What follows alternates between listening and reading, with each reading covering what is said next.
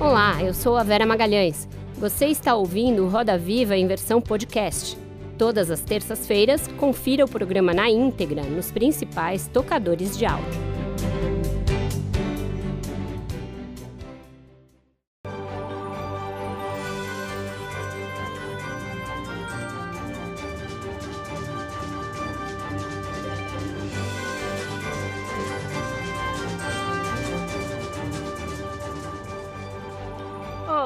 Noite. Sejam bem-vindos ao Roda Viva. Estamos ao vivo para todo o Brasil pela TV Cultura e emissoras afiliadas e conectados ao mundo pelo UOL e pelas nossas plataformas digitais. O agronegócio tem sido há anos o motor da economia brasileira. Em 2020, respondeu por 26,5% de todo o produto interno bruto do país, percentual que pode ultrapassar os 30% neste ano. O setor tem sido também um dos focos de resistência do apoio ao presidente Jair Bolsonaro, o que coloca as entidades representativas do agro em constante pressão diante de temas como as ameaças à democracia, a política ambiental e as demarcações de terras indígenas. Todos eles em plena ebulição nas últimas semanas. O nosso entrevistado desta noite preside a Associação Brasileira do Agronegócio, a ABAG, fundada em 1993 para ser um elo entre as várias cadeias produtivas do agro, o governo, o Congresso e a sociedade. Ele tem sido uma voz crítica a diversos aspectos da política do atual governo e está no centro da discussão sobre a elaboração de um manifesto reunindo entidades de diferentes setores da economia brasileira pedindo o fim da crise entre os poderes.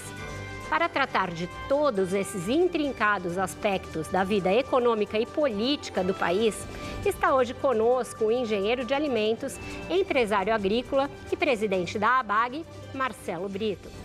Engenheiro de alimentos e agroambientalista, dirige atualmente empresas voltadas para a produção de cacau e chocolate na Amazônia. Em seus contatos com importadores europeus, tem recebido inúmeros alertas de que a destruição da floresta pode levar a um boicote aos produtos brasileiros pelos países preocupados com a crise climática. Ao lado de outros empreendedores do agronegócio, ele faz parte da coalizão Clima, Floresta e Agricultura, entidade que defende uma economia de baixo carbono baseada na redução das emissões de poluentes.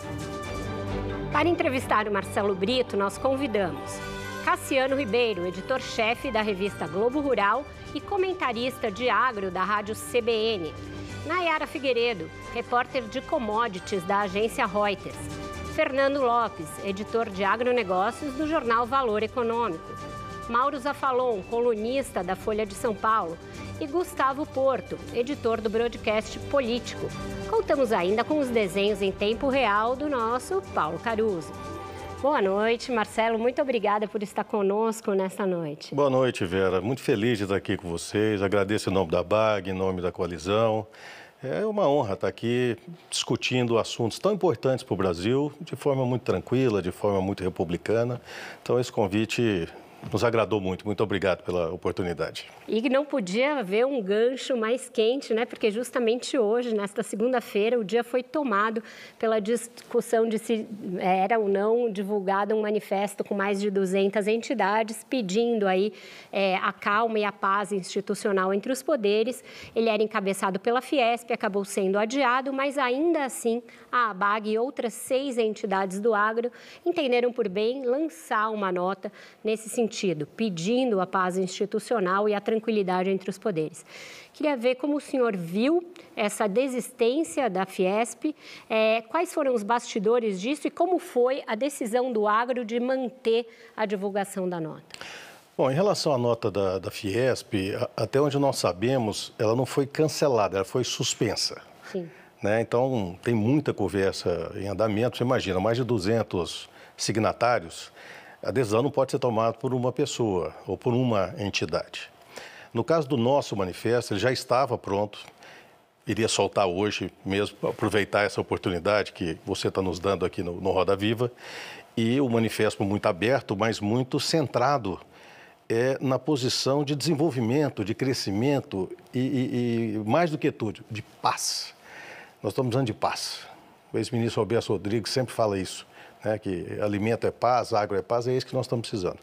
Então, de início, pela manhã, ficamos na dúvida, né, diante daquele falatório todo, se, se soltaríamos ou não.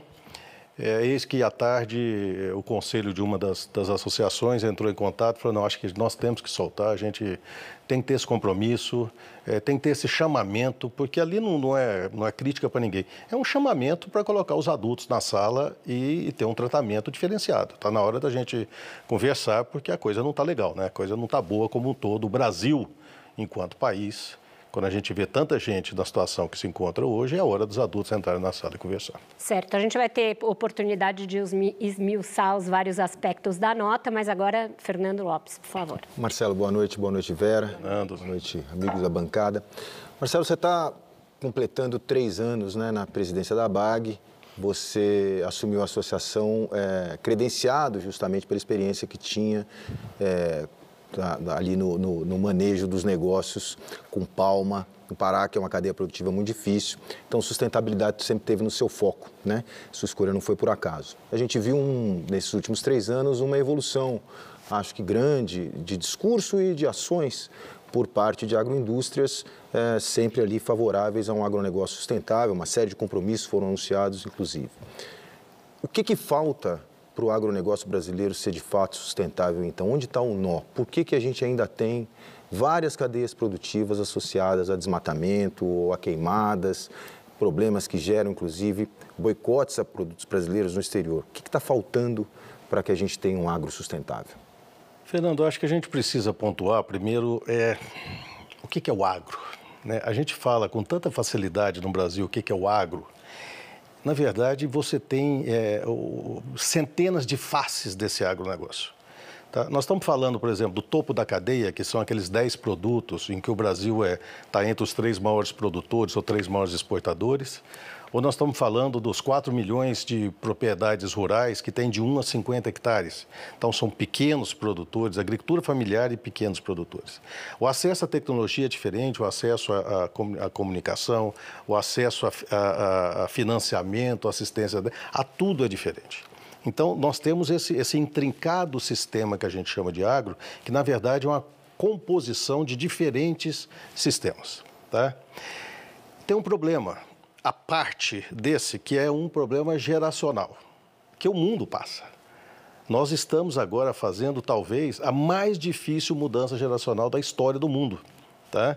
Porque é a primeira vez que uma geração é, é, semidigital, né? porque eu nasci na geração analógica e depois tive que me digitalizar. Então é a primeira vez que uma geração semidigital passa o mundo por uma geração, por uma geração totalmente digital, antenada e com conhecimento muito amplo.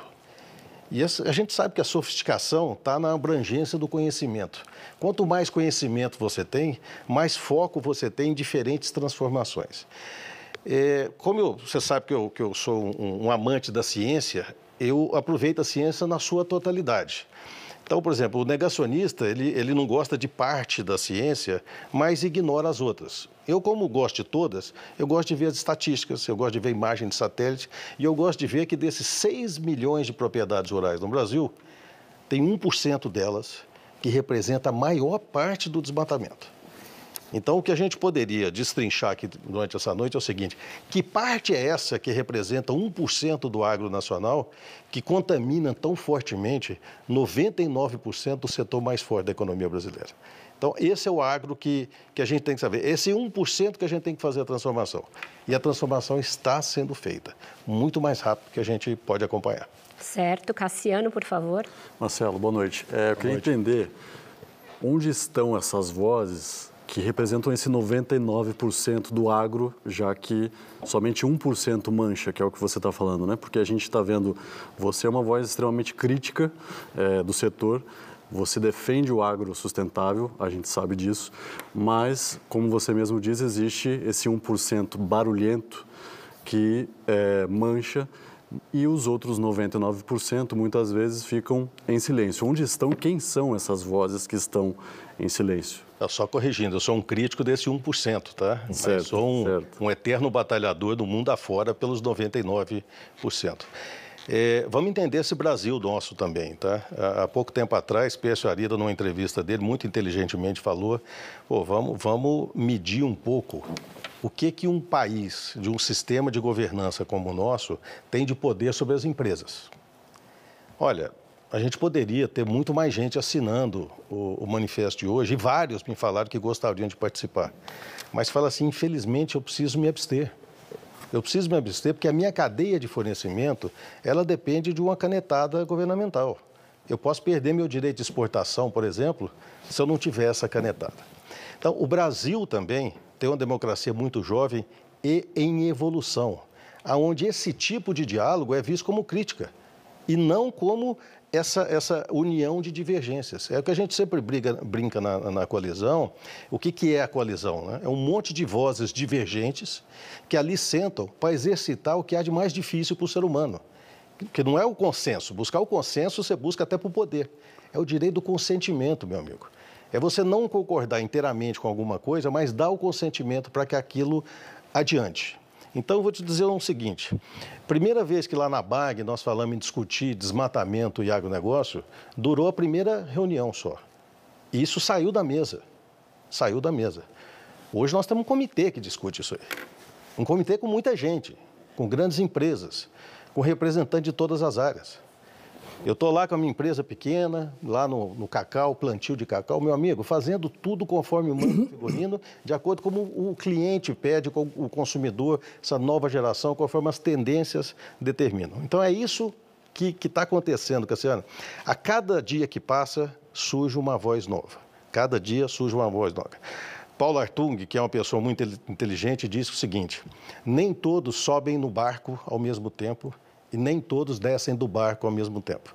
À medida que o barco vai andando, de um lado você tem alguns descendo, de outros vocês têm alguns subindo e tem muita gente subindo nessa escala do agro sustentável, porque o agro, na maioria, na sua vasta produção, nos seus 99%, é um agro que produz muito bem. E eu conheço mais de 40 países no mundo visitando a agro. Difícil achar uma estrutura tão bem montada como essa aqui no Brasil. O que, que falta? Desculpa. Eu perguntar o que, que falta para fazer esse 99% aparecer? Exercício da democracia. É no exercício da democracia, são manifestos como esse, são em programas como esse, são em coalizões como a coalizão Clima, Floresta e Agricultura.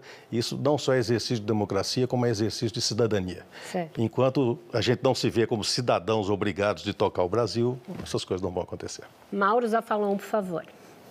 Tudo bem, Marcelo?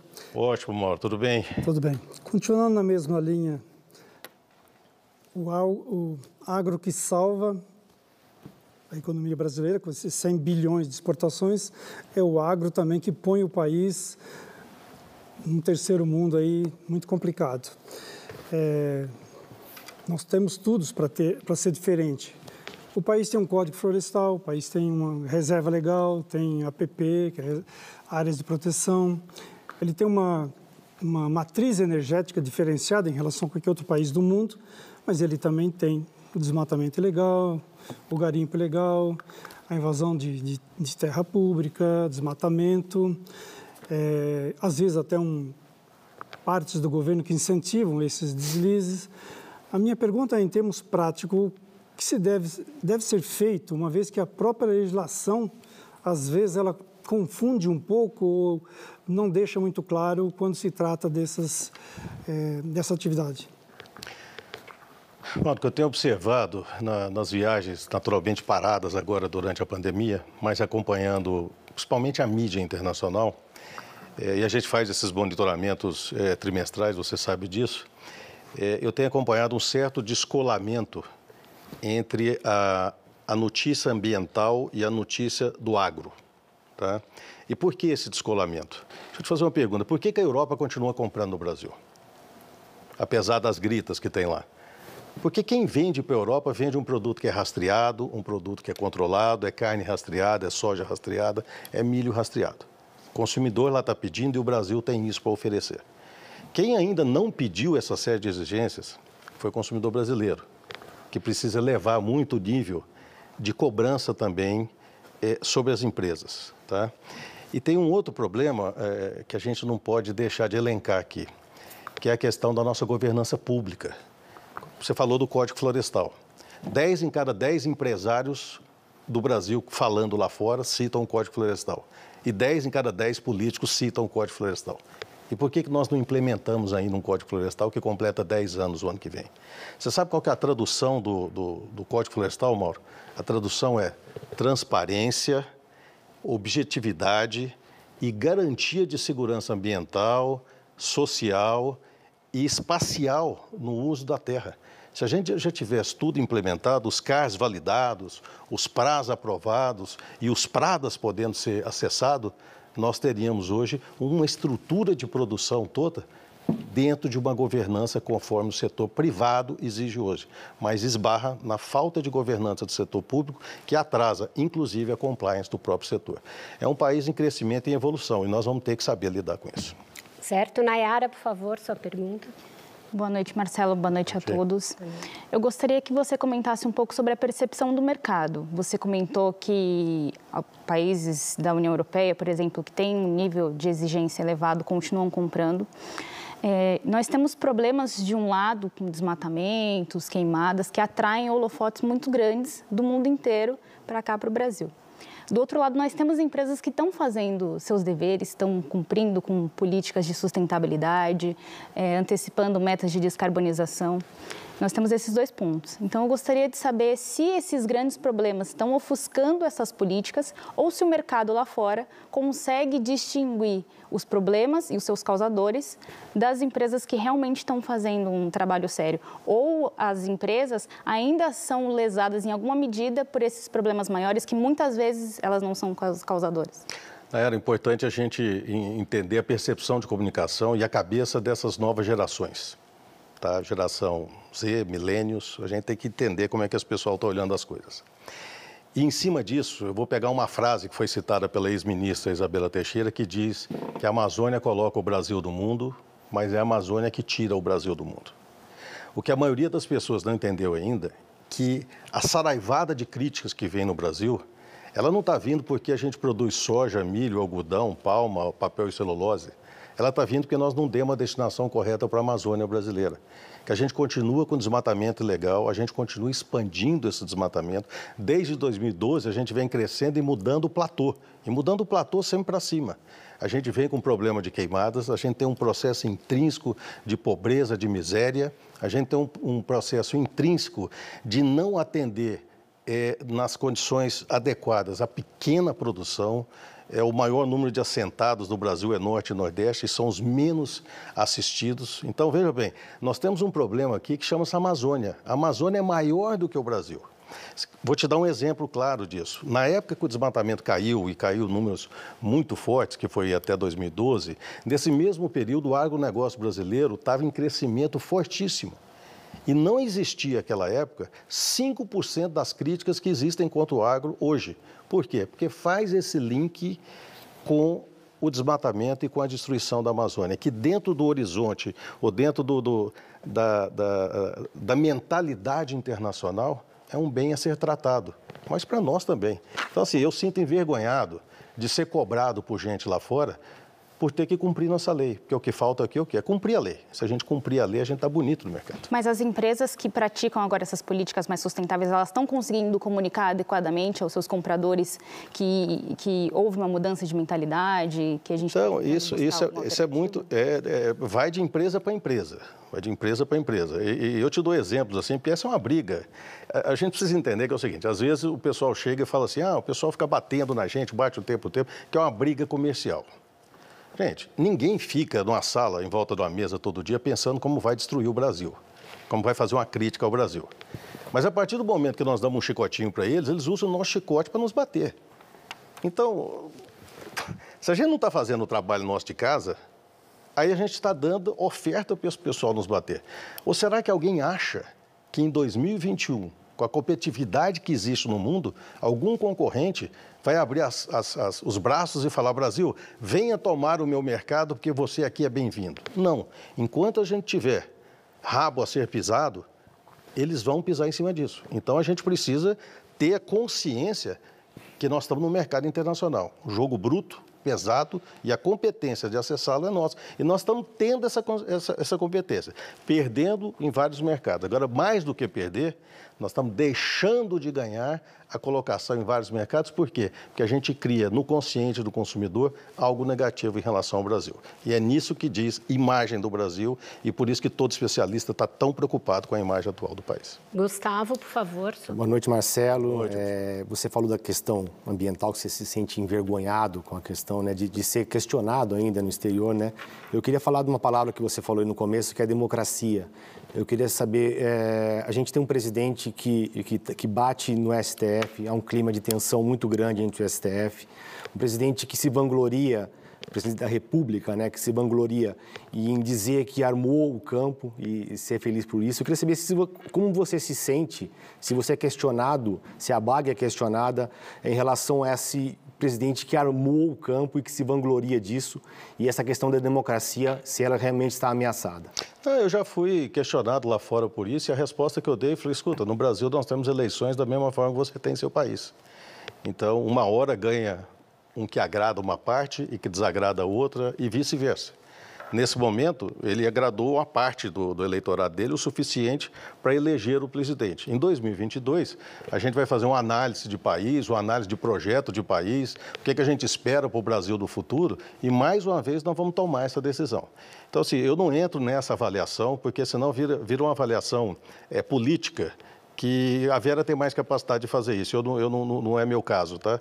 Então, assim, eu acho que isso é, é, é, é passageiro e não tem nada a ver com, com os problemas intrínsecos mesmos que nós temos hoje no agronegócio brasileiro. Mas o campo armado não é perigoso para a democracia e para o agronegócio? Eu, eu sou anti-arma. Agora, eu vou te falar um detalhe. Eu passei 23 anos da minha vida lá na Amazônia, como você sabe. Então, eu convido qualquer um que é contra também a estar lá nos rincões amazônicos, no meio do mato, tá?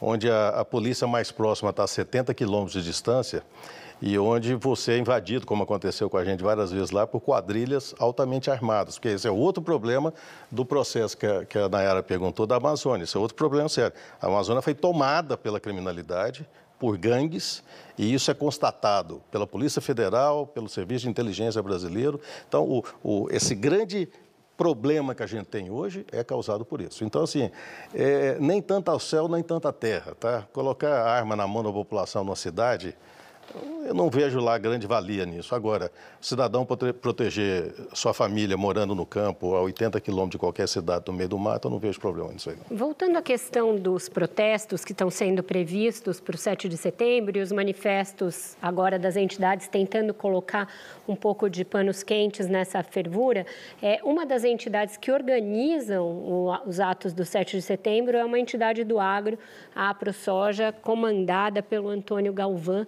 que é objeto de investigação é, de um inquérito do Supremo. Em que medida a presença de entidades do agro nesse tipo de manifestação, aí sim, ajuda a manchar a imagem do agronegócio brasileiro? Vera, quando nós soltamos a nota hoje, é, nós tivemos cuidado, quando falamos com alguns repórteres, tivemos cuidado de falar o seguinte: esse não é um manifesto do agronegócio. Esse é um manifesto das associações que são do agronegócio, assinantes desse manifesto. Eu não tenho a presunção de falar pelo agronegócio. Eu acho que ninguém pode ter a presunção de falar por um setor que tem 6 milhões de proprietários rurais, 20 milhões de emprego direto, então ninguém tem essa presunção.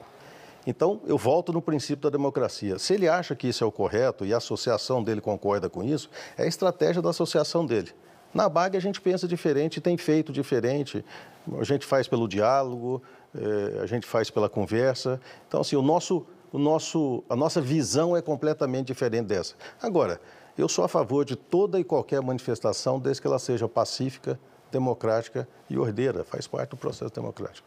Certo, com isso então a gente fecha o primeiro bloco, vai para um breve intervalo e volta já já com mais Roda Viva com o Marcelo Brito. Não sai daí.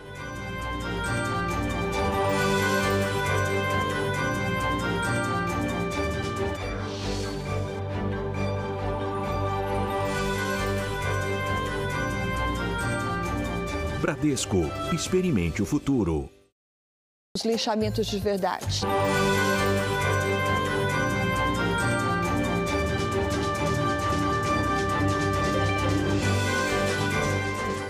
Estamos de volta com o Roda Viva, que hoje recebe o presidente da ABAG, Marcelo Brito.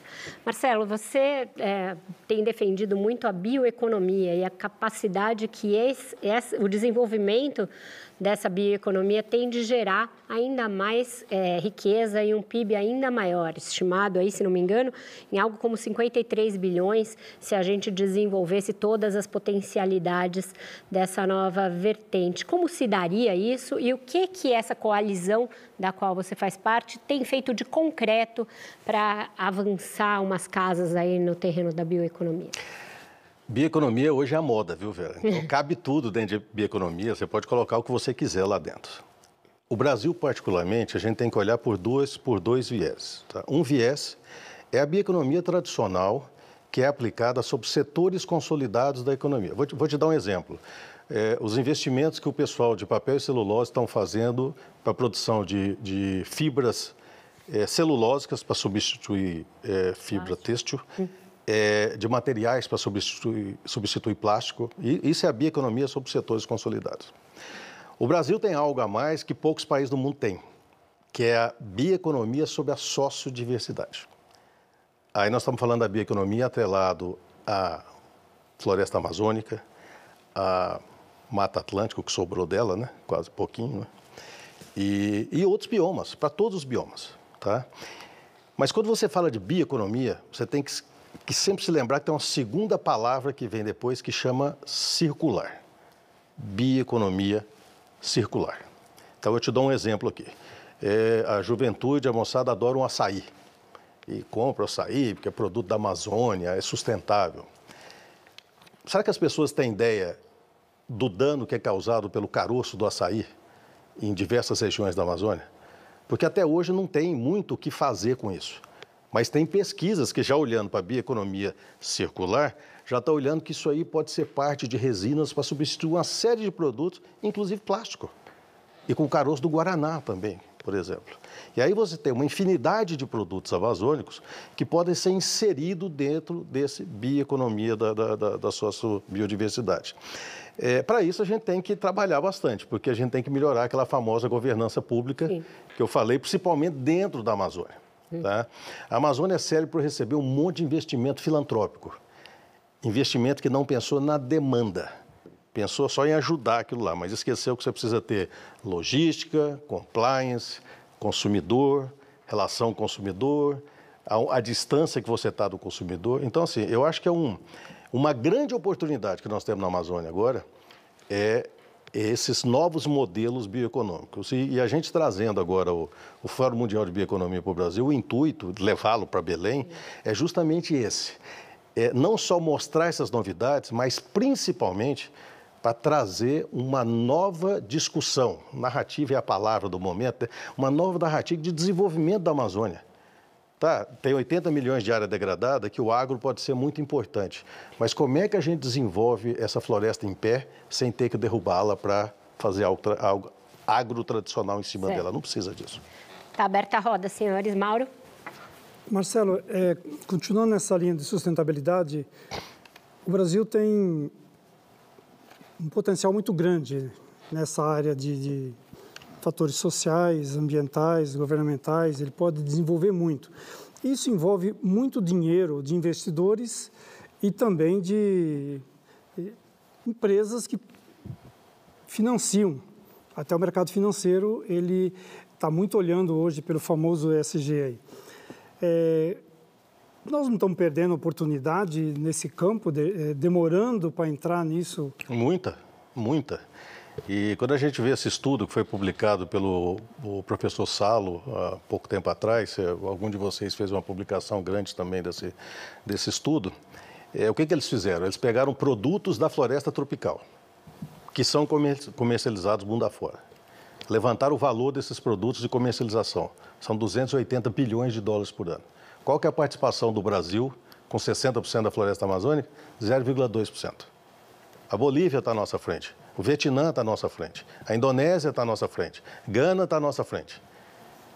Nós, eu acho que nós fizemos alguma coisa muito errado. Mas muito errado. Mas eu tenho certeza que foi de errado que nós fizemos.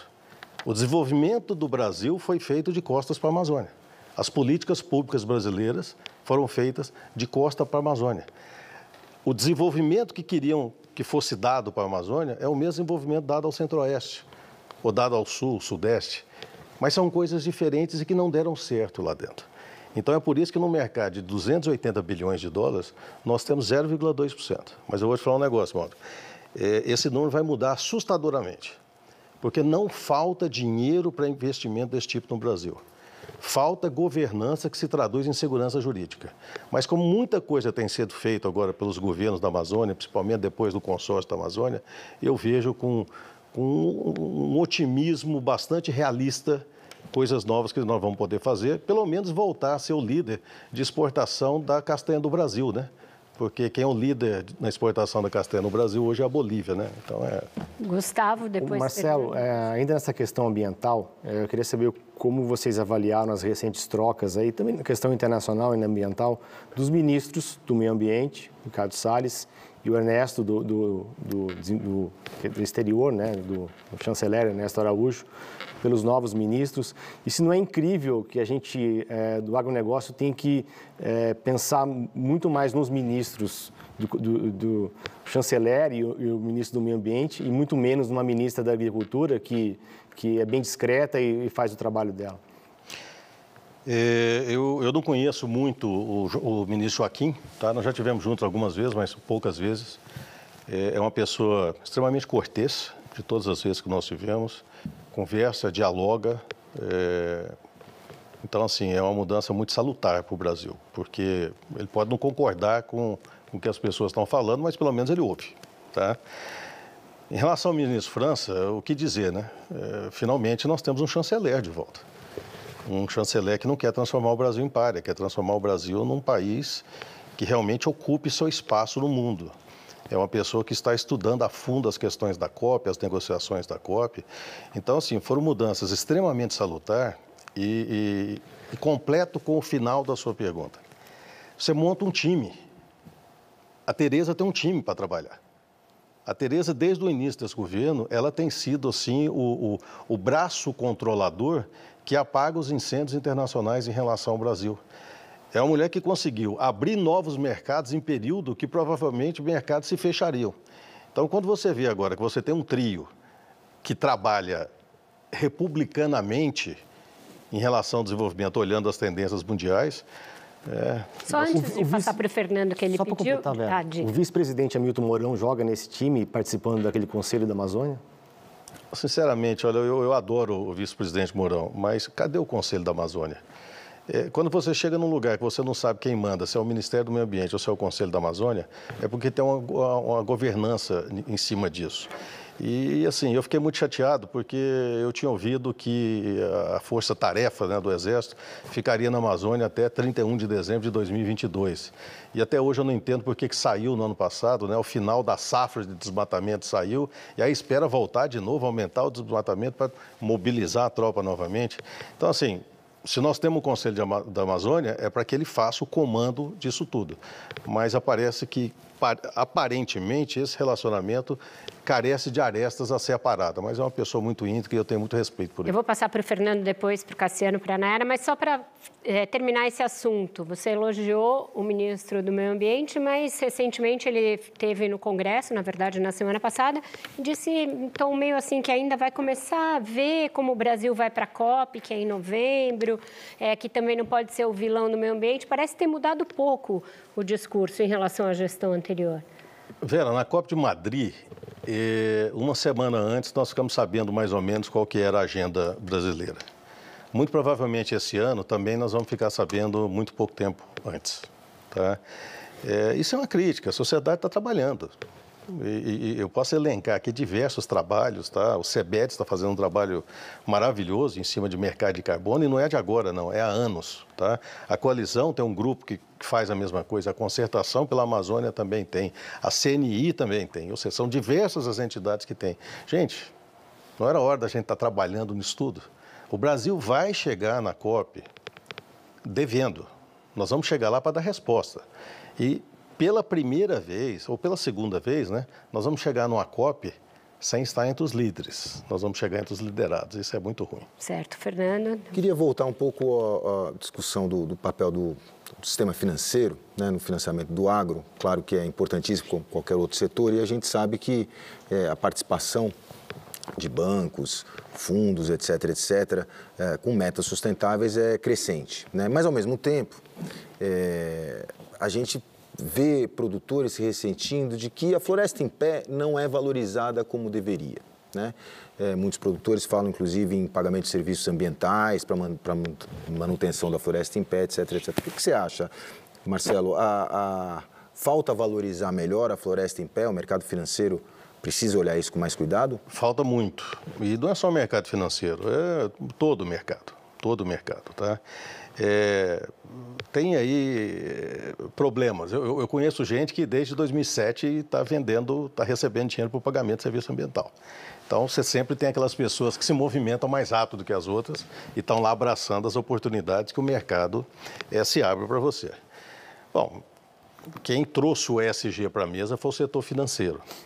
E uma das frases mais importantes que eu ouvi ultimamente é assim: quando você começar a perder cliente, toma muito cuidado, que provavelmente você já perdeu todos os seus investidores. E por que isso? Porque hoje, para você fazer qualquer coisa, Fernanda, e você ter dinheiro de fundo de investimento de banco, você vai ter que usar matriz climatológica, matriz de risco climatológico, você vai ter que utilizar o que a, o que a ciência te diz. Eu vou plantar naquele lugar, o que, que diz a ciência em relação àquilo? Então, assim, se você não precisa de financiamento nenhum, você pode fazer do jeito que você quiser. Agora, se você precisa de financiamento, mais e mais isso vai ser apertado.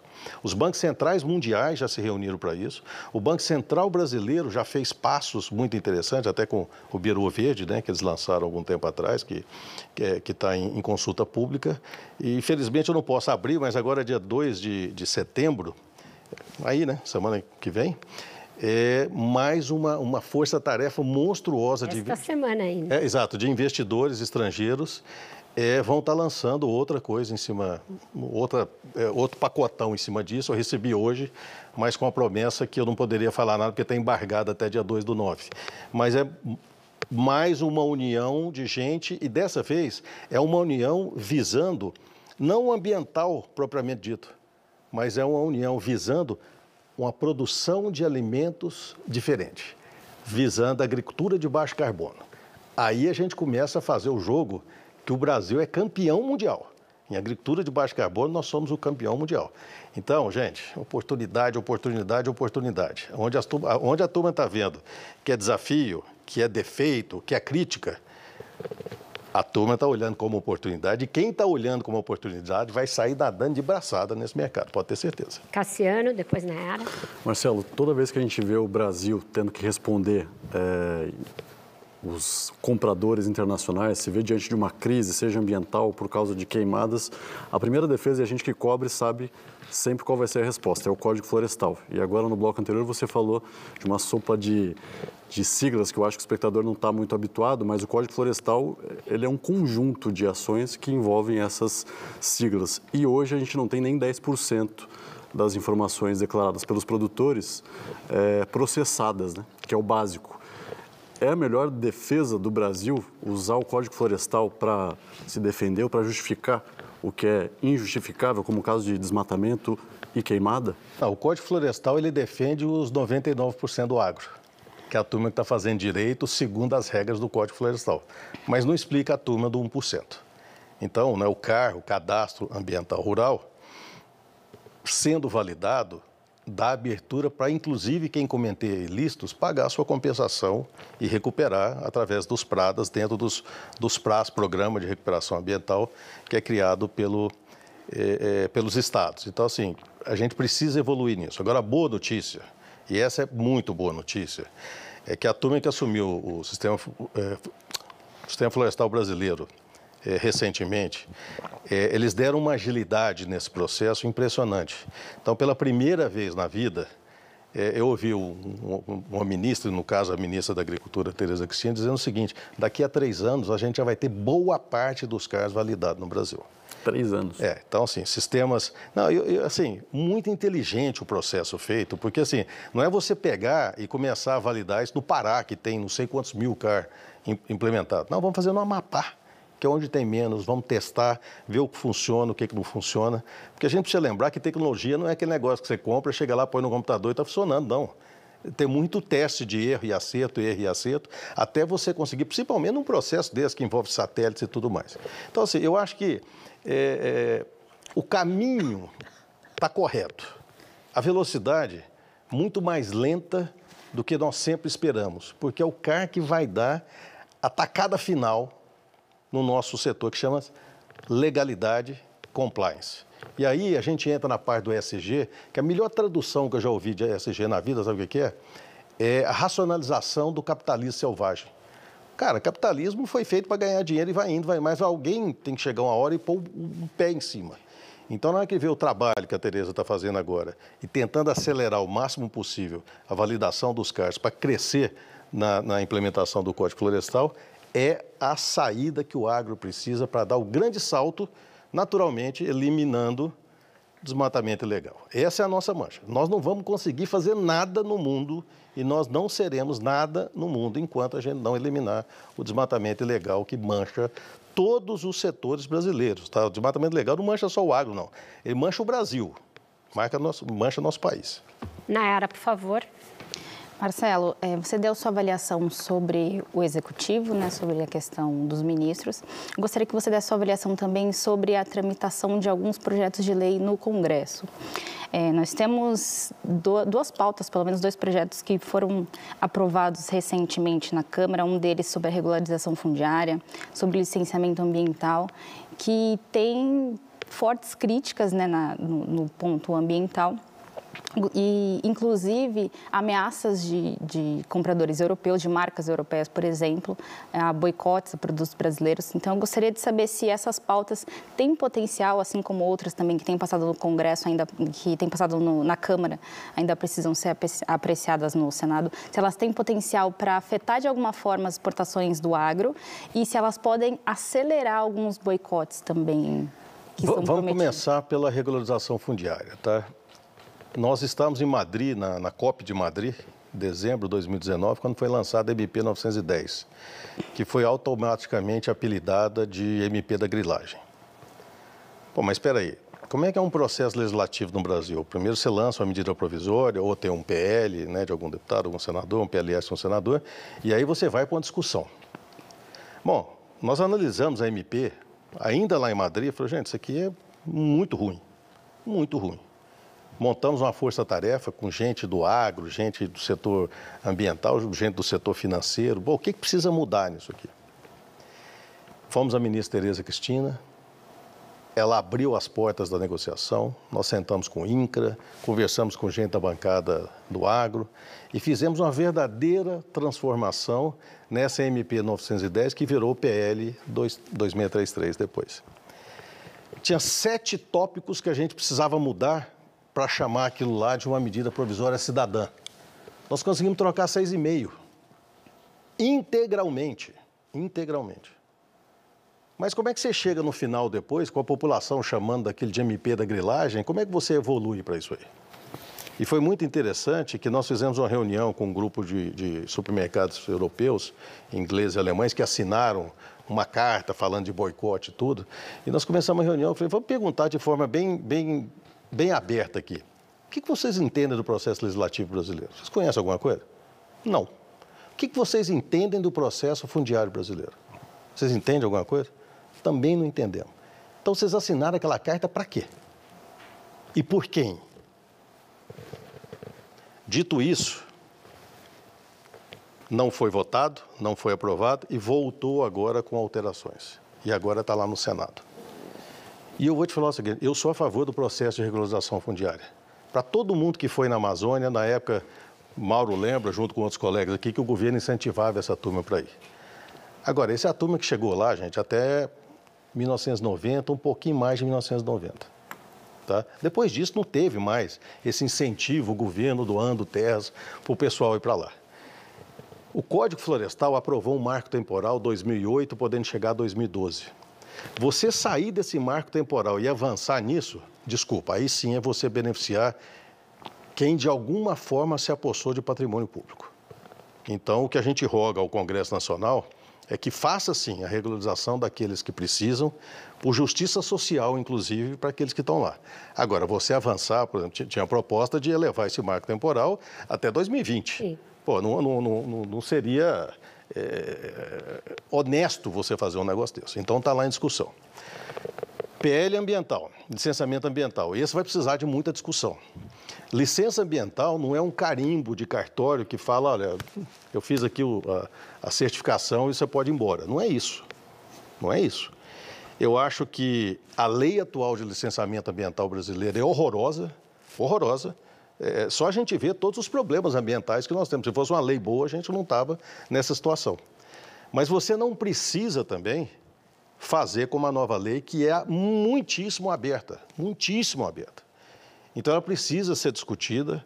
É, fica muito feliz quando o presidente do Senado é, colocou que terão é, audiências públicas para isso, para que seja discutido, porque é o seguinte, nós não estamos votando, Nayara, uma lei para a gente funcionar agora. Nós estamos votando uma lei que vai dizer o que é o Brasil para qualquer investidor que vem aqui. Daqui a um ano, daqui a dois anos, daqui a dez anos. Então, assim, precisa sim ser muito negociada e ser muito melhorada dentro de um processo democrático Marcelo, dentro da Câmara teme que essa, que essa legislação, tudo que você falou, como é o Código Florestal foi, Fundo Rural foi, vai tudo parar no STF, acaba virando uma decisão aí de, de ministros, de poucos ministros, como é o marco temporal agora também da questão indígena, que, que tem uma discussão bem grande, enfim. Isso não vai acabar tudo no STF. O próprio Código Florestal, né, acabou, ainda tem alguma pendência no STF, né? É, no STF eu acho que não tem mais, tem no STJ, tá? Sim. É, tudo que é mal produzido pelo Legislativo termina no Judiciário e embarca o Brasil numa cruzada interminável de insegurança jurídica.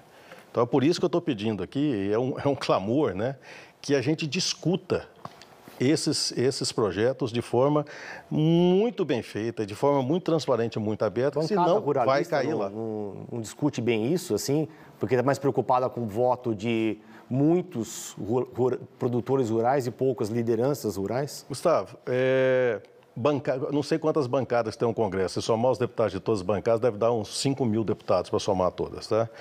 É, se você pegar todos os votos de interesse do agronegócio, você vai ter que ter entre 80 e 90 deputados que, que votam 100% com aquela bancada. Só que é uma bancada de 300 e tantos deputados. Significa que os outros votam de que forma? votam de acordo com os interesses do seu Estado, votam de acordo com o seu interesse patrimonialista, vota com o interesse do seu governador. Então, assim, não, não, tem esse negócio que a bancada vai chegar e passar por cima. Porque se fosse assim, tinha aprovado o, a regularização fundiária lá atrás da forma que estava. E não aconteceu. Então, assim, a gente precisa parar de achar que, que vem e passa o trator em cima. Não é bem assim. Está lá para ser negociado. É boiada, né? Bom. Marcelo, se já está difícil explicar um código florestal lá fora, uma regularização fundiária, toda a demarcação de terra indígena não preocupa vocês com relação ao mercado internacional? Você falou agora que você é a favor da, da regularização, porque você conhece bem a, a região, imagino. Mas isso também não pode trazer insegurança jurídica e, de novo, o Brasil ter que se explicar lá fora sobre onde está produzindo cada coisa? Não, a, a gente precisa da regularização fundiária por vários motivos. O principal deles foi explicado por Hernando Soto há muitos anos atrás, com um economista peruano, no que ele classificou de capital morto. Quando você tem uma terra, um lote na cidade ou uma terra numa fazenda, que você não consegue comprovar a propriedade, você nunca consegue um financiamento à altura e se você conseguir um financiamento, vai ser com juros muito mais altos. Então ele classificou esse mundão de terra que nós temos na América Latina, que é capital morto, justamente por a gente não ter essa questão de regularização fundiária, o direito de propriedade da terra. Tem países que não têm direito de propriedade, tem direito de concessão. Não interessa, é uma propriedade temporária que foi te dada. Então, a gente precisa muito mais da regularização fundiária por isso. Não é para acabar com o desmatamento ilegal, como as pessoas falam. E, pô, Indonésia não tem direito à propriedade, a não ser para é, para os indonésios, é, tem uma classificação, que esqueci, os locais, assim, os, os, nativos locais, tem uma classificação que eu me esqueci aqui agora. Mas nos últimos quatro anos eles conseguiram reduzir em 90% o desmatamento, que já foi maior do que o brasileiro. Então, assim, é uma questão econômica, é uma questão de desenvolvimento do país, é uma questão de inserção social E é duro você saber que tem, é, isso não está dentro do processo de regularização fundiária, mas está dentro do processo de consolidação de, de reserva, de, de, assentamentos, que tem assentamento feito do governo Sarney, que não foi consolidado até hoje. Então, é uma questão de justiça social. Então a gente faz mais uma breve pausa, mas vai continuar falando sobre isso no próximo bloco, porque tem aí uma outra questão correlata. A gente volta já já.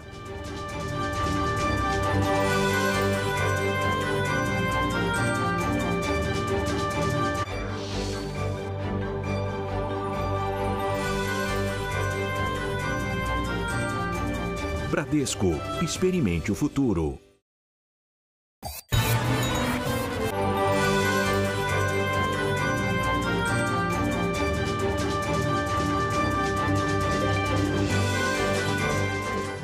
Estamos de volta com a entrevista com Marcelo Brito, presidente da Associação Brasileira do Agronegócio. Marcelo, está marcada para quarta-feira no, no, Supremo, marcado o julgamento do marco temporal sobre a demarcação das terras indígenas. É um problema que vem se arrastando, vem sendo adiado pelo próprio Supremo. E, nesse caso, o raciocínio é o inverso do que você falava a respeito das áreas é, não demarcadas ou griladas, que é o marco temporal funciona às avessas. A, pessoa, a tribo indígena, o povo indígena tem que comprovar que estava nas terras antes da Constituição de 88, o que é muito difícil de ser comprovado, é algo que vai contra a lógica, achar que tem maneiras de se fazer essa comprovação. Como falar em governança, em sustentabilidade, em ESG, em qualquer sigla chique, quando a gente tem uma investida desta magnitude contra os povos originários, é, que não têm a mesma capacidade de se defender com bancadas ou com lobbies que tem o agronegócio? Talvez vai ser um dos julgamentos mais importantes e mais difíceis feitos pelo STF no, nos últimos anos. Antes de chegar na parte do, do julgamento, é, eu queria ter um entendimento que, que as populações indígenas são muito importantes. Eles são importantes pelo que eles são, pelo conhecimento que eles trazem, pela bagagem que eles trazem, é, pelo conhecimento biológico, pelo conhecimento científico, pelo conhecimento cultural. Mas não são rigorosamente. É, o que nós estamos tratando aqui não é um tratamento de, de um dono de uma área privada com um dono de uma área privada não são dois, dois é, cidadãos é, é, que chegaram aqui no Brasil depois discutindo um pedaço de terra. Né? E eu tenho a impressão, Vera, que, que o resultado desse, desse julgamento ele vai provocar, seja qual for, ele vai provocar justiçados e injustiçados. Não tem outra saída. Você vai ter injustiçados e vai ter os justiçados. Tá? Quando você chega num ponto desse, de um julgamento que chega numa decisão tão pesada como essa, aí o que, que cabe à jurisprudência? O que cabe ao julgador? Olhar o bem comum da nação como um todo. Olhar para o lado social, olhar para o lado ambiental, olhar para o lado econômico, resguardando o direito à indenização àqueles que precisam ser indenizados. Eu não sei qual vai ser o resultado. É, ele é tão difícil porque ele coloca coisas diferentes dentro do mesmo julgamento. Então a gente pode colocar é, a atuação, por exemplo, de uma, de uma, de uma comunidade indígena que, que virou uma cidade aqui no Centro-Sul, coisa de muitos anos.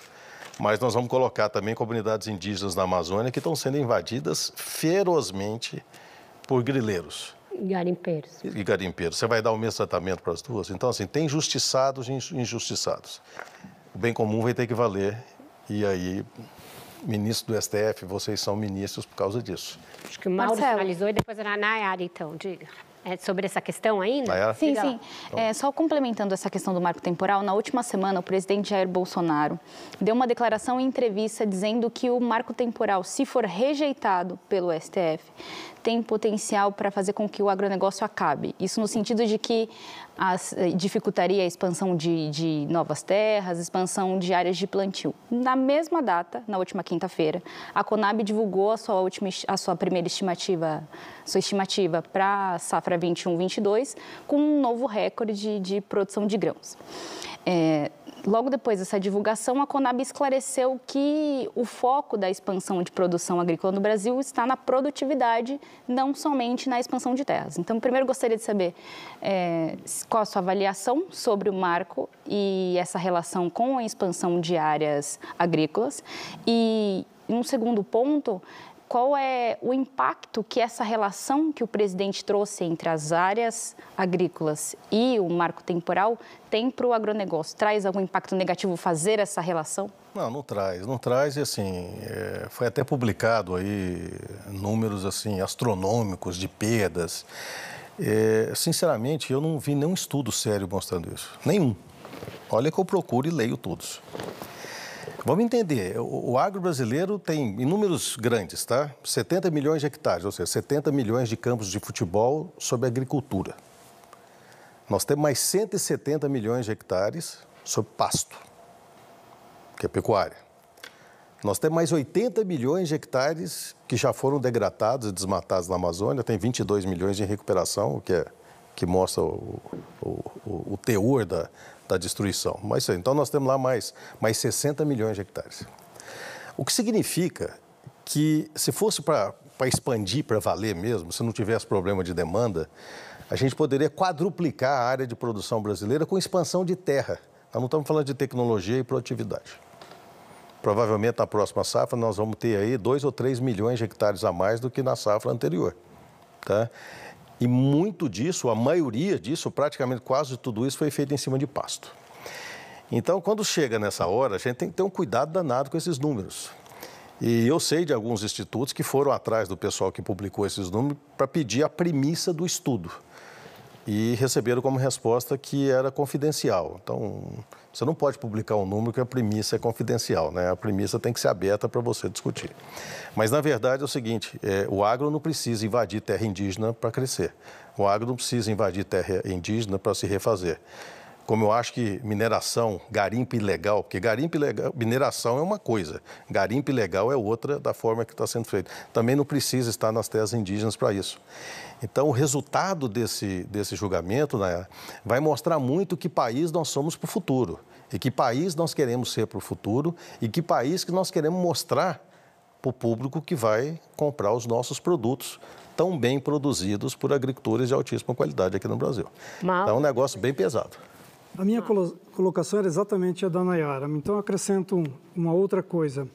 É, nós não estamos numa fase de buscar produtividade, essa coisa de incorporar, incorporar mais terra, mais terra, não tá, já não é uma coisa não, nós... que deveria ser deixada de lado? Ó, nós já estamos incorporando tecnologia há muito tempo.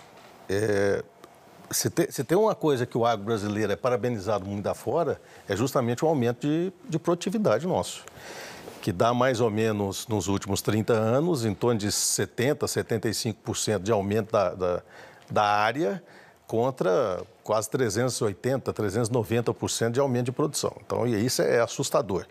É, eu sou, eu dou aula em MBA internacional e o pessoal fica simplesmente maravilhado com esse crescimento aqui do Brasil. Com as tecnologias que estão chegando agora, Mauro, olha, se a gente sentado aqui onde nós estamos hoje, a gente olhar 20 anos para trás, vamos olhar o que, que tinha de tecnologia a nosso serviço, principalmente para a produção dentro do agronegócio. Você tem alguma dúvida que daqui a 20 anos vai ser tudo diferente? Não tem dúvida nenhuma. Vai ser tudo diferente. Quando você pega um relatório do IPCC e você lê a infinidade de oportunidades que tem lá dentro, não dá para acreditar, por exemplo, que você vai ter um milhão de hectares é, criando gado na, na faixa de 0,8 cabeça de gado por hectare. Isso não vai existir daqui a 20 anos, não vai existir daqui a 30 anos. E os modelos de produção vão ser muito mais modernos, como já estão também. Então, quando a gente fala esse negócio de agricultura de baixo carbono, fala, ah, mas o plano safra é pequeno, vamos olhar o que o setor privado já está sendo feito. Você visitar uma fazenda de 20 mil hectares de soja, onde o Brasil é o líder mundial. O sojicultor brasileiro é bom pra caramba. O sojicultor brasileiro dá aula para qualquer produtor de soja no mundo, isso tem que ser dito. E você chega e vê a área de 20, 30 mil hectares de soja utilizando agricultura regenerativa, aonde você acha isso lá fora é. para ver? Agora, Marcelo, é, é, toda vez que você usa a palavra desmatamento, você toma cuidado é, de usar ela acompanhada pelo ilegal, né? o desmatamento ilegal. Então, tem muito a ver com o que a Nayara, com o que o Mauro falam e tudo mais tal. Por que o desmatamento ilegal e você toma esse cuidado? Porque há o desmatamento legal previsto pelo Código Florestal. Um Código Sim. Florestal elaborado e muito elogiado pela maioria dos especialistas. Mas a gente já começa a ver uma incompatibilidade entre o anseio do consumidor, entre algumas metas estabelecidas por várias agroindústrias, inclusive ligadas à ABAG, e a questão do, do, do, desse desmatamento legal que o Código Florestal permite. Né? E, e aí a gente já tem agroindústrias que não querem mais, porque o consumidor não quer mais. Isso não está virando é, um problema que daqui a pouco vai ser difícil de, de controlar? Deixa eu tentar colocar isso de uma forma um pouco, um pouco mais clara, tá? É, o Brasil é uma belíndia, né? Nós temos Bélgica e Índia aqui dentro. E nós temos áreas que ainda podem receber um tipo de consolidação um pouco diferente. Na coalizão, nós estudamos a fundo essa questão de desmatamento e naquela questão que eu te falei, onde você junta as vozes divergentes em busca de, de uma construção, nós tivemos a antevisão que é o seguinte: a gente deve trabalhar pelo desmatamento ilegal até 2030. Até 2030. Você permitir que o desmatamento legal ainda ocorra. Mas em qual sentido? Porque as plataformas financeiras de pagamento de serviço ambiental, de carbono e etc., precisam ser estratificadas, trabalhadas, reguladas nesse período para que a partir de 2030, se você exigir o desmatamento legal, você tenha a devida compensação, não só enquanto produtor, você tem a compensação enquanto Brasil, enquanto país. Se o mundo quer um ativo ambiental importante como a Amazônia, que não é só na floresta, mas na quantidade de água que a gente bombeia no Oceano Atlântico todo dia, se o mundo quer isso, quanto que o mundo está disposto a pagar? Então tá bom, você quer um desmatamento legal, zero, Vamos conversar, mas quanto que você vai remunerar para isso? Tem um projeto da senadora Cátia Abreu em discussão no Senado que reduz de 2030 para 2025 o prazo para zerar esse desmatamento ilegal. O que, que vocês acham dessa ideia? Eu acho a ideia ótima, mas não vai acontecer.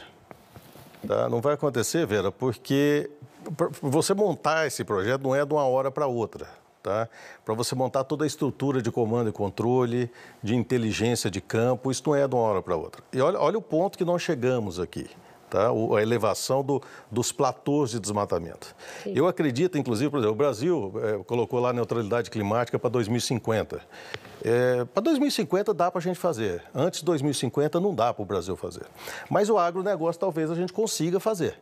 Tá? Mas tem que levar essa, essa questão Cassiano em consideração. e depois o Gustavo. Marcelo, estava respondendo ao Mauro sobre o aumento de produtividade e você trouxe o dado de incorporação de tecnologia no agro, né? Que a gente vem acompanhando e, de fato vem acontecendo, mas maior parte das propriedades rurais do Brasil não tem sequer um trator. Eu estou falando dos pequenos produtores, dos produtores familiares que não têm conectividade, não têm trator e pegam uma parcela muito pequena quando a gente olha para o Plano Safra, que é a principal política financeira do agronegócio. Como que vocês enxergam isso, considerando que é um setor, que é um, é um grupo de produtores responsável, sim, pelo abastecimento e não pela balança comercial, como é o outro, o outro agro? Voltamos à resposta que eu dei no primeiro bloco, no início do programa, dos 4 milhões de produtores rurais de 1 a 50 hectares. Os que estão no sul e no centro-oeste, no centro-sul brasileiro, a grande maioria muito bem assistidos através de cooperativas. Pouca gente sabe que mais de 50% de tudo que é comercializado no setor agrícola brasileiro passa por dentro de cooperativas. O mesmo não aconteceu no norte e no nordeste, e essa é uma dívida social que nós temos. Existem algumas áreas do Nordeste, Cassiano, que é mais barato para o Brasil criar um programa de renda mínima para aquela turma do que querer desenvolver uma agricultura. Aí você pode virar, pô, mas Israel faz um deserto, você não quer fazer aqui? Não, ideia, Israel faz um deserto porque lá só tem deserto. O Brasil não, tem outras áreas que não são deserto. Então é mais barato você ter uma renda mínima. Mas se a gente não incluir esses 4 bilhões de pequenos produtores é, brasileiros dentro desse pacote, nós não estaremos fazendo o desenvolvimento brasileiro, nós estaremos aumentando o fosso da desigualdade social que existe no Brasil. Então você é contra a divisão que tem de plano safra para a agricultura familiar, para a agricultura comercial? Não, o plano safra hoje, a maioria dele, se você olhar, vai para os pequenos produtores. O Pronaf é o maior tomador de capital do plano safra, vai justamente para o pequeno, Sim. justamente para ele. E acredito, Cassiano, que esse negócio de plano safra, ele, com o tempo, ele vai deixar de existir, tá? É, hoje o Plano Safra representa o quê? 25%, 30% do financiamento do agro inteiro? O resto é feito pelo setor privado, tá? Então o governo tem que focar, a visão é nesse pessoal. Dinheiro do contribuinte, dinheiro do pagador de imposto, tem que ir para ajudar esse pessoal pequeno, transformar essa agricultura e agricultura de resiliência, principalmente para esse pessoal, principalmente aqueles que estão em torno das grandes cidades, olhar os novos modelos de, de plantação, de produção, porque essa turma não tem acesso à tecnologia, não tem acesso a financiamento. Você falou que metade não tem trator? 81% nunca teve acesso a financiamento na vida. Não tem acesso à internet? Não, peraí. A gente está no ótimo debate, mas eu preciso fazer um intervalo e voltar com a pergunta do Gustavo depois do intervalo. Voltamos já já.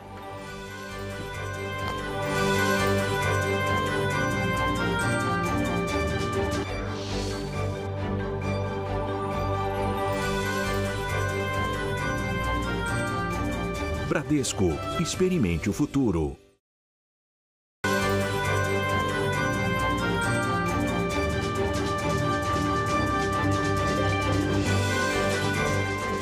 Estamos de volta com o Roda Viva. Quem pergunta agora ao Marcelo Brito é o Gustavo Porto, por favor. Marcelo, a gente estava falando antes do intervalo sobre você falou né, sobre a questão financeira, mas tem uma questão muito importante que é a questão econômica, né? Que você falou no começo do programa que o agronegócio é para o país, né? Um país, um, o agro, é a velha história que o agro salva o país, o agro emprega, o agro traz divisas, o agro evita o dólar subir e tem uma série de marcos econômicos que tramitam no parlamento. A gente tem a reforma tributária reforma trabalhista, né? mais uma reforma trabalhista, a reforma tributária que foi fatiada, tem a reforma do imposto de renda. É, eu queria saber, é, para a indústria do agronegócio, principalmente que você representa, se alguma perspectiva de qualquer uma dessas reformas ser finalizada nesse governo, diante do cenário que a gente tem entre o governo e o legislativo, é, da falta de credibilidade que o ministro tem, o ministro Paulo Guedes tem no legislativo, a gente ouve várias críticas de, de congressistas em relação ao ministro, e, e também diante da proximidade cada vez maior das eleições aí, um ano, por exemplo, para as eleições começarem a pegar fogo. Bom, as eleições já começaram a pegar fogo, né, com, com antecedência nunca antes vista. É, a gente sabe como é que o legislativo funciona. Ano que vem, esquece. Nenhum, nenhuma grande agenda passará no ano que vem. Nós estamos com dois anos e meio de governo e as grandes reformas não foram a discussão. A reforma tributária e principalmente a reforma administrativa. Tá? Reforma tributária ainda tem esperança de ter algum remendo passando, mas vai ter que ser um remendo diferente. Porque a proposta que está lá no Congresso hoje, eu não entendi quem gostou dela, porque ela, ela é criticada por 100% de todo mundo que você conversa. Qual proposta? Né? Ah, do governo. Ah. Do governo. Tá? Então, eu não sei quem gostou daquilo lá. Eu, o governo não consegue explicar o porquê que ele gostou tanto dessa que está lá dentro. Agora, a reforma administrativa, que mexe com tantas corporações, principalmente do, do funcionarismo público, essa não vai passar mais. Essa ficou para o próximo governo, mas não tem a menor dúvida disso. Então, essa reforma remendada que vai passar? O que você espera que passe dessa reforma tributária? Olha, é difícil saber, é perigoso não passar nada. Perigoso não passar nada, porque está todo mundo contra. Seja da indústria, serviço, comércio, agro, quem quer que você converse está chocado com as propostas que foram colocadas no Congresso. Nayara? Eu gostaria de voltar um pouco à questão da COP26, que você comentou que o Brasil vai chegar devendo na COP a ministra Tereza Cristina disse que o Brasil precisava conseguir um pouco mais de reconhecimento no evento. Com o cenário que a gente tem posto aqui agora, você acha que os países liderados, como você colocou, vão trazer esse reconhecimento, vão de fato reconhecer o que tem sido feito aqui no Brasil, ou até esse reconhecimento vai ficar devendo? Naira, projeto é uma coisa, fato é outro. E quando você apresenta um projeto, não necessariamente você precisa ter a entrega dele 100%, mas você precisa mostrar um rumo. O desafio nosso, enquanto país, voltando à nossa querida Amazônia novamente, é chegar na COP e apresentar um programa que seja sólido, mas muito mais de ser sólido, é um programa que tenha começo, meio e fim e confiança. E confiança. Nós faremos isso dessa e dessa forma e o resultado obtido será esse. Se não for assim, desculpa, a entrega não será feita. Marcelo, teve a, a, cúpula do clima ali, do, do, presidente Joe Biden no início do ano, em abril, e o presidente levou uma série de metas também de última hora que não estão sendo cumpridas, que já não eram factíveis naquela ocasião. Então, falar em reconhecimento diante desse retrospecto vai ficando cada vez mais difícil. É, Muito difícil. Mesmo quando você falou para o Cassiano, é, atingir metas aí em três anos, até 2030, os prazos estão muito elásticos. Não está na hora da gente apertar um pouco os torniquetes aí? Eu acho que passou da hora, porque, veja, as coisas que nós estamos devendo são todas coisas que a gente pode fazer pior, que nós já fizemos antes, nós sabemos como fazer. Tá? E, Vera, a, a pergunta mais essencial desse processo, né, nesse que tange a questão da Amazônia, é quem ganha com esse processo atual? O agronegócio ganha? Não. Serviço ganha? Indústria ganha, a imagem do Brasil no exterior ganha, a exportação brasileira ganha. Não, ninguém ganha com isso. Então, se ninguém ganha com isso, já passou da hora de apertar o torniquete há muito tempo. Há muito tempo. Nós temos o expertise para acabar com esse processo. Gente, enquanto a gente não fizer isso, isso 10 em cada 10 especialistas brasileiros, eu não estou falando nem dos estrangeiros, dos brasileiros que estudam comunicação, que estudam marketing, que, que estudam tendência de consumo, que entendem a influência da formação das tendências nos Estados Unidos e na Europa e a repercussão dessas tendências no mercado asiático, que em 2030 será o maior mercado consumidor de classe média do mundo, 60% da classe média consumidora vai estar lá. Quais são os impactos que isso vai ter? Então, assim, está colocado na nossa frente, não tem dúvida, não tem dúvida nenhuma. Tem um processo é, de negação posta em cima disso. Então, acho que cabe a todos nós, da sociedade brasileira, perguntar o seguinte: quem está ganhando? E será que quem está ganhando é a maioria da população brasileira? Agora, só, só para continuar nesse assunto, Marcelo, a coalizão Clima, Floresta Agricultura está debruçada sobre um amplo debate, né?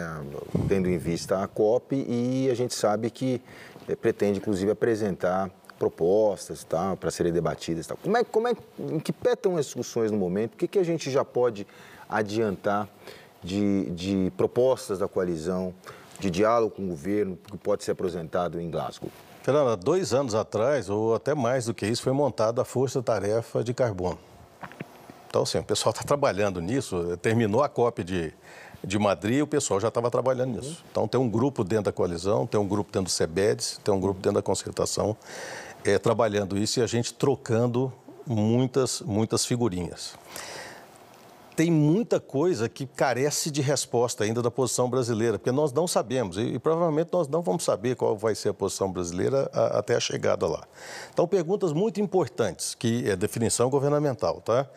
É, nós vamos para o mercado regulado ou para o mercado voluntário de carbono? Uhum. Essa, essa, é a primeira pergunta do jogo. Uhum. Tá?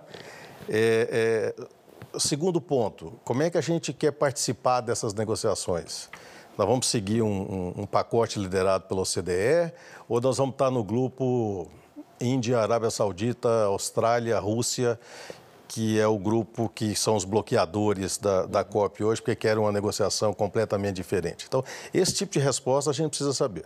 Nós sabemos que o que nós gostaríamos de ver o Brasil, tá? um mercado regulado, mas principalmente que a gente pudesse cobrar da COP a reinserção da confiança no tratamento mundial. O que, que eu quero dizer com isso para você entender, tá?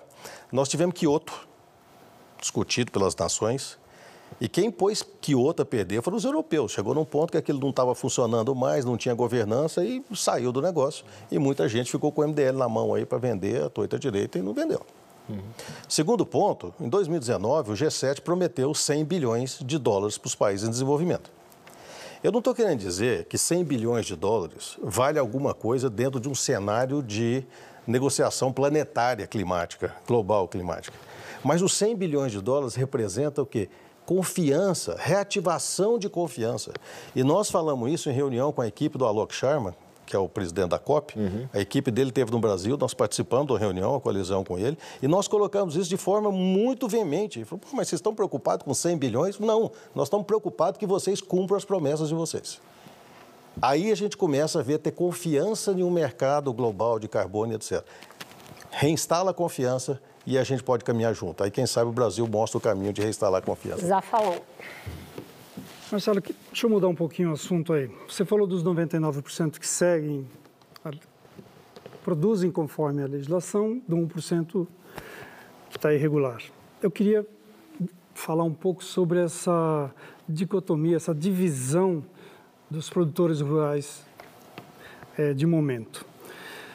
Os que estão dentro da porteira, os chamados produtores mesmo, aqueles que produzem, dizem que as empresas são muito submissas à legislação estrangeira, à legislação externa, e que trazem para eles é, imposições difíceis de serem cumpridas dentro de uma agricultura tropical, de um sistema de produção que não é comum no hemisfério norte. E, e as empresas que levam esses produtos para fora se não seguir uma legislação, um pedido do, do, do consumidor, do cliente, acabam não vendendo, ou pelo menos vão ter dificuldade. Agora, essa discussão não é uma discussão caseira que tem que ser resolvida primeiro entre todos, toda essa cadeia envolvida e aí e conversar ou levar adiante é, acabar. necessidades brasileiras. Essa discussão não vai acabar nunca, Mauro. Não vai acabar. Olha, se você for na Malásia, você vai ouvir o mesmo tipo de reclamação dessa entre produção e indústria. Se você for na Indonésia, se você for na Colômbia, se você for nos Estados Unidos, você vai ver. Eu sou muito amigo do pessoal da, da US Soybean Association, do pessoal da US Soybean Export Association. Tenho contato direto com eles. Essa, essa reclamação ela vai sempre existir. E por que, que ela existe, Mauro? Você segue uma cadeia, uma cadeia. Você tem lá o consumidor lá na ponta, consumidor vai dar uma pancada ou num supermercado ou numa ONG, que dá pancada na empresa manufatureira, que dá pancada no processador. E o processador vai cair aonde? No produtor. Tal qual tecnologia, tal qual ciência, o que é ciência do que, se não um bem temporário? Você desenvolve um processo aqui hoje, é uma novidade, amanhã ele já está velho e você tem que desenvolver outro. O processo de melhoria contínua e transformação de tendência do consumidor segue a mesma linha, segue a mesma linha. Então, assim, se a gente acha que o nosso cliente é o problema da minha operação, como é que você pretende crescer ou evoluir na sua operação se o cliente é seu problema? Então, esse tipo de pacificação, eu entendo, é muito difícil, porque cada um tem suas particularidades, tá? Eu, como produtor, eu sei o que, que é. Eu sei o que, que é você implantar uma NR31 numa fazenda. E uma lei que inventaram é uma norma regulamentar do Ministério do Trabalho, mas criar essa norma regulamentar que você colocá-la numa fazenda de 100 mil hectares, rica, milionária, é uma coisa. Você colocar numa fazenda de 100 hectares, para um produtor pequeno, é um verdadeiro terror. Mas a indústria também tem suas dores, os processadores também têm suas dores, todos os setores têm suas dores. Então, assim, achar que, vai, que isso aí vai ser 100% pavimentado, não vai, não vai. Mas há uma evolução dos adultos na discussão à medida que o processo vai caminhando. Cassiano, para fechar o bloco. Marcelo, qual é a resposta que você dá como comprador? Você produz, mas você também fala com o estrangeiro, quem compra dos produtos brasileiros é, e, e, muitas vezes acho que nos questiona qual que é a resposta que você dá, sabendo de toda essa realidade que você colocou agora aqui para o Mauro e conhecendo bem a realidade. O, vou dar um exemplo só de uma historinha, tá? Uma ONG super radical americana, tá?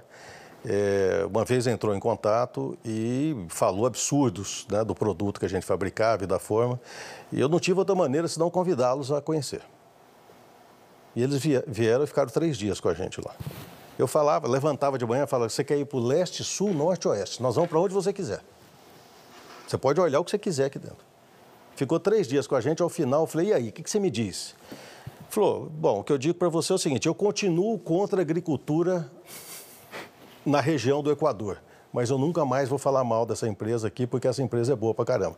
Então, gente, vamos mostrar as nossas qualidades da forma como ela tem que ser mostrada. O pessoal tem uma briga com o ONG do caramba. Cara, eu também detesto o ONG na porta da empresa. Mas eu quero eles dentro da empresa. Porque na hora que eles estiverem dentro da empresa e conhecerem o modelo de produção que você faz, a forma que você faz, eles se transformam em agentes de acesso a mercado. E você pode olhar que todas as grandes empresas do setor, sejam industriais, sejam do agronegócio, têm uma característica é ter uma boa relação com as ONGs de ciência. Eu não estou falando com as ONGs de campanha, tá? que ganha dinheiro é, empurrando a turma para frente. Deixa eles fazerem o trabalho deles, cara. Eu não importo com as publicações deles. Deixa eles fazerem, não, não muda nada. Tá? Se publicação negativa do Greenpeace é, é, fizesse alguma coisa, não existia óleo de palma do mundo. Mas enquanto eles bateram no óleo de palma, a produção cresceu quatro vezes. Então, faz parte dessa relação consumidor, stakeholders e tudo. Mas pega as ONGs de ciência e traz para dentro da tua empresa, cara. Você pavimenta acesso a mercado para você. Por isso que todas as grandes fazem isso. Muita pergunta aqui na internet sobre mercado de carbono. O governo lançou um programa no ano passado, mas que é um programa insuficiente, que praticamente terceiriza para o setor privado montar um mercado brasileiro de carbono. Enquanto isso, no mundo, tem a criação de um mercado global. Como é que a gente está nessa questão? Posso só completar essa pergunta? Claro. É, a gente tem um exemplo muito bom do mercado de carbono no Brasil, que é do RenovaBio, que foi feito para o setor de biocombustíveis, ou seja, quem paga é o setor de petróleo, o, a, o que o setor de, de, de biocombustíveis retira do, do, do, coisa. É um bom exemplo isso? É um excelente exemplo. Eu ia entrar justamente nele para responder a Vera. Nós temos aqui um mercado, gente, que foi desenvolvido a várias mãos, né? Embrapa, setor privado, governo, etc., que é o maior mercado de carbono relativo a combustíveis do mundo que é exemplo pessoal lá fora e inclusive outros países seguindo no mesmo rumo. E é muito importante responder isso aí, Vera, para pegar a parte do mercado de carbono. O que, que é o renovabil, se não um mercado regulado? É regulado. Ele diz o que você tem que fazer, a que tempo, como. É, preço não, porque preço está lá na bolsa, ótimo, melhor ainda, né? o mercado determina. Quando você tem algo de tanto sucesso como o Renovabil, que é regulado, por que, que existem áreas do governo que querem levar para a Copa uma posição brasileira de querer um mercado voluntário? Mercado voluntário é mercado paralelo. Mercado paralelo.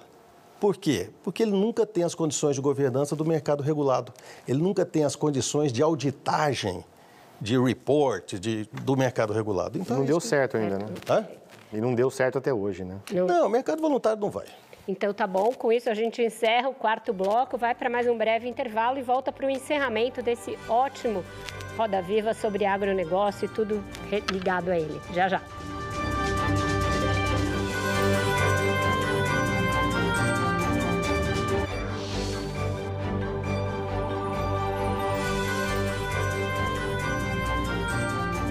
Bradesco, experimente o futuro.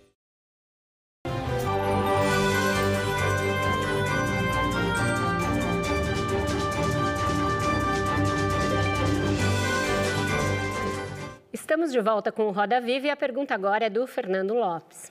Mudanças climáticas e reflexos sobre a produção agrícola brasileira. O que a gente pode esperar na toada que a gente está, com os problemas todos que se avizinham, falta de água, reflexo Cerrado vai ser muito afetado. O Cerrado é o nosso principal região produtora. Como é que vai ser esse futuro, Marcelo? É, como um amante da ciência, eu acho que faltou uma coisa à imprensa brasileira relatório do PCC tinha que ser a primeira página em todos os jornais, todas as revistas brasileiras, e nós todos deveríamos estar debruçados em cima dele, estudando. Não porque que ele está colocando agora, mas principalmente pela comprovação de previsões que foram feitas 10, 15 anos atrás, que estão se concretizando. Estão se concretizando. E esse relatório ele veio com uma questão diferente, Fernando, que ele traz matemática, ele traz ciência estatística, ele, ele aponta pontos. Então, assim, aponta que 28% do Matopiba é semi-apto, não é apto mais. Então, na hora que, do, do, no painel passado, nós falamos sobre é, é, é, análise de risco climatológico. Investidor vai fazer isso. E a The Economist, dessa última semana, fez uma matéria fantástica sobre agricultura no Canadá e, no, e na Rússia, que foi até publicada em um jornal brasileiro hoje traduzida, mostrando os investimentos milionários no norte do Canadá, que onde se produzia só cultura de inverno, trigo, e agora está se produzindo soja. O Brasil, por que, que a gente tem esse problema tão forte? Nós já somos um país quente. Então, qualquer centésimo de grau que aumenta a temperatura aqui, nós estamos aumentando o nosso calor. Então, isso sim vai ter que exigir da gente uma transformação completa. E aí eu volto mais uma vez. Nossa caixa d'água chama Amazônia, então vamos cuidar da Amazônia para manter a caixa d'água bombando. Marcelo, nessa questão também de mudança climática, né, muito antes do relatório do IPCC, em maio, salvo engano, o próprio governo, né, o IMET e outras instituições alertaram, né, deram um alerta hídrico para o risco que ia faltar água na bacia do Paraná, ia faltar água para poder produzir energia no país. Eu queria saber é, como isso chega para a indústria, que é uma grande consumidora de energia.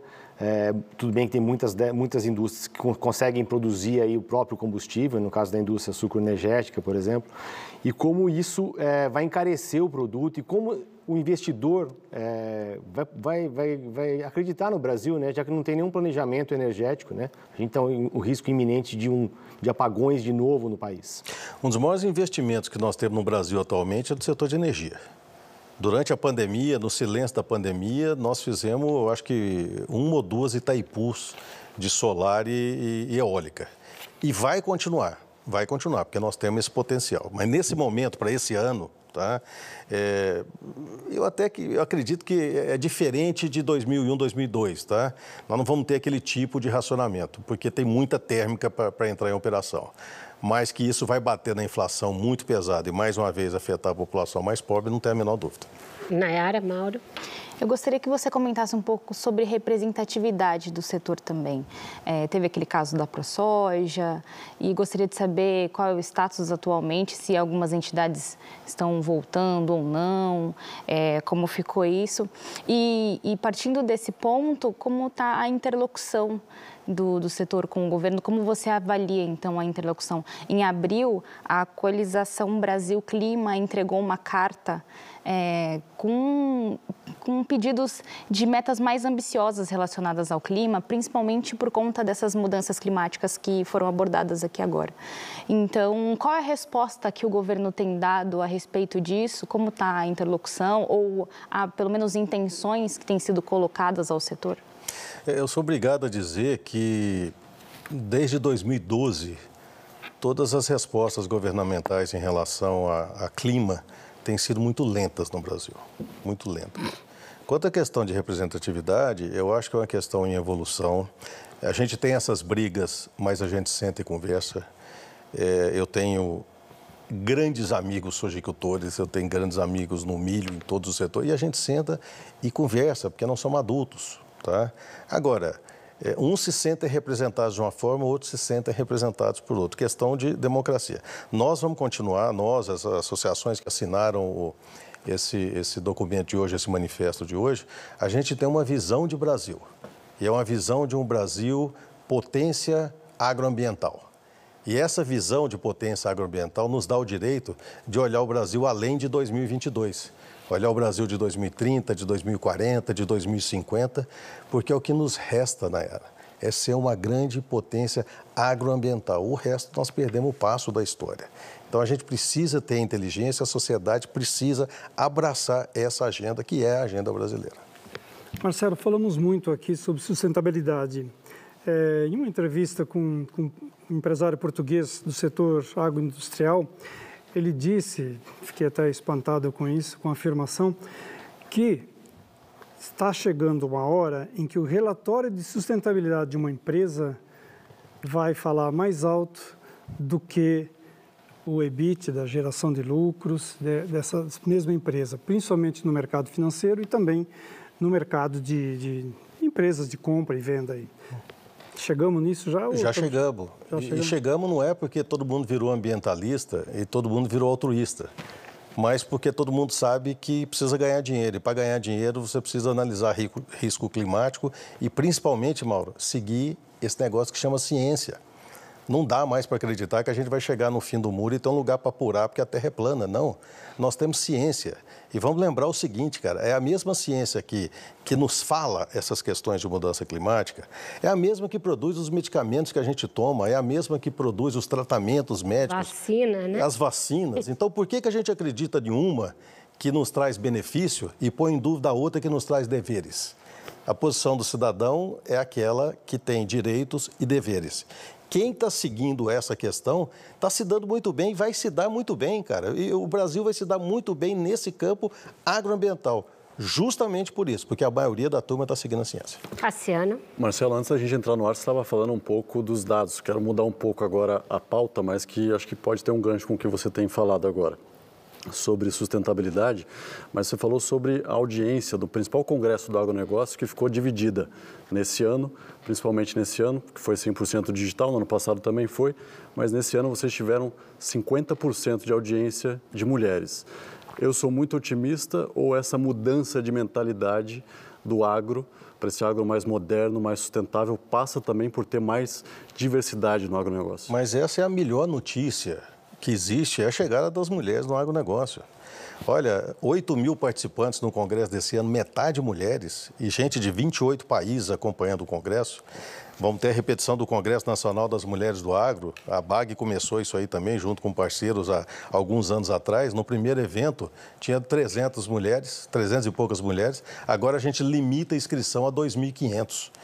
Gente, é uma transformação completamente diferente. É uma visão é, como é que eu poderia dizer? É uma visão de amor diferente. É, o pessoal acha que, que o, o, o, o contrário de medo é coragem. E não é, é amor. Na metanoia diz isso, o, contrário de medo é amor. E a mulher traz isso para esse setor e tem transformado vários, várias empresas que estão sob domínio dela já. Para a gente encerrar no assunto que a gente começou, a política, você falou umas três ou quatro vezes, eu contei aqui, em adultos, trazer os adultos para a sala, trazer os adultos para a discussão. Você nos apresenta uma versão, uma visão do capitalismo do século XXI, dessa bioeconomia, que já é o assunto no planeta e que já é a grande governança global. Mas o Brasil está totalmente desconectado dessa pauta, não trata de nenhuma dessas questões e dessas emergências que a gente tratou aqui.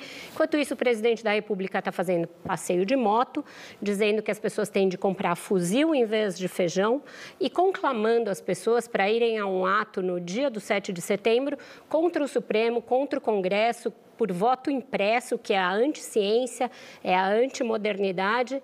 É, cadê os adultos no governo? E, e diante deste quadro, que é um quadro de completa desconexão cognitiva, as entidades, inclusive a ABAG que se manifestou, não estão sendo muito condescendentes? É, talvez a gente tenha sido, sim, condescendente por um tempo um pouco longo demais. E chegou a hora da gente colocar essas coisas com mais seriedade. É, eu acho que a omissão não se admite é, em tempos de muita pressão como agora. E pressão, Vera, que eu estou falando é uma pressão de metade da população brasileira em insegurança alimentar por problema de renda. Nós estamos falando de 15 milhões de pessoas desempregadas, de 20 milhões de pessoas vivendo é, sobre, sobre miséria, sobre estado de miséria. Isso é pressão de uma sociedade. Então, passou o tempo. Eu acho que o voto de confiança foi dado, a confiança não foi retribuída. Então, é hora da turma de Brasília, como dizem, né? E da turma dos governadores, da turma da turma, da turma do poder legislativo, executivo e judiciário tem que sentar para conversar, gente, não é possível. Dessa forma, nessa desunião entre os poderes, nessa desarmonia entre os poderes, nós vamos continuar tratando a população do jeito que está. E, olha, nós merecemos é, algo melhor. Você pode defender o negacionismo, você pode achar que a ciência não está legal com você, você não precisa ser o cara mais ambientalista do mundo, mas pelo menos para a parte social vamos olhar com um pouco mais de carinho. A, a pandemia desequilibrou tudo, desequilibrou oferta, demanda, mas a gente poderia ter feito com um pouquinho mais de carinho e dar um pouco mais de carinho para essa população. O risco que a gente tem de uma reversão social não é pequena.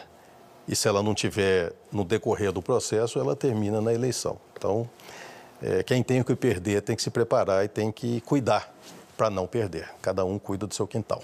Certo, obrigada pela entrevista, Marcelo. Obrigado, Vera. É isso, nosso tempo chegou ao fim. Agradeço muito ao Marcelo Brito pela esclarecedora entrevista e também ao Cassiano Ribeiro, ao Fernando Lopes, ao Gustavo Porto, ao Mauro Zafalon, à Nayara Figueiredo e ao nosso querido Paulo Caruso. Agradeço sobretudo a você pela sua audiência. Os desafios dessa economia do século XXI vão muito além da atividade de cada setor.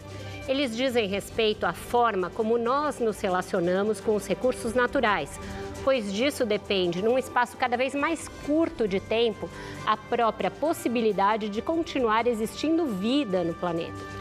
Este é o tipo de discussão que precisa avançar no Brasil, para além de conceitos ideológicos muitas vezes obsoletos. E é ele que pauta a ala mais moderna e pujante do agro brasileiro, como vimos aqui nesta noite. Vocês ficam agora com o Senhor Brasil e o Roda Viva volta na próxima segunda-feira, às 10 da noite. Até lá!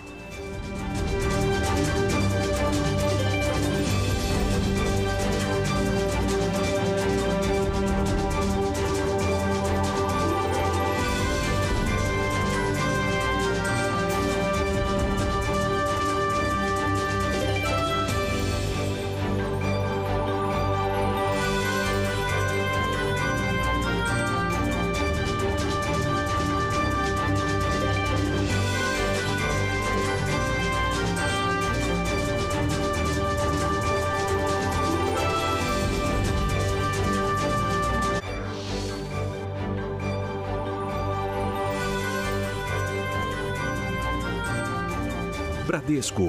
Experimente o futuro.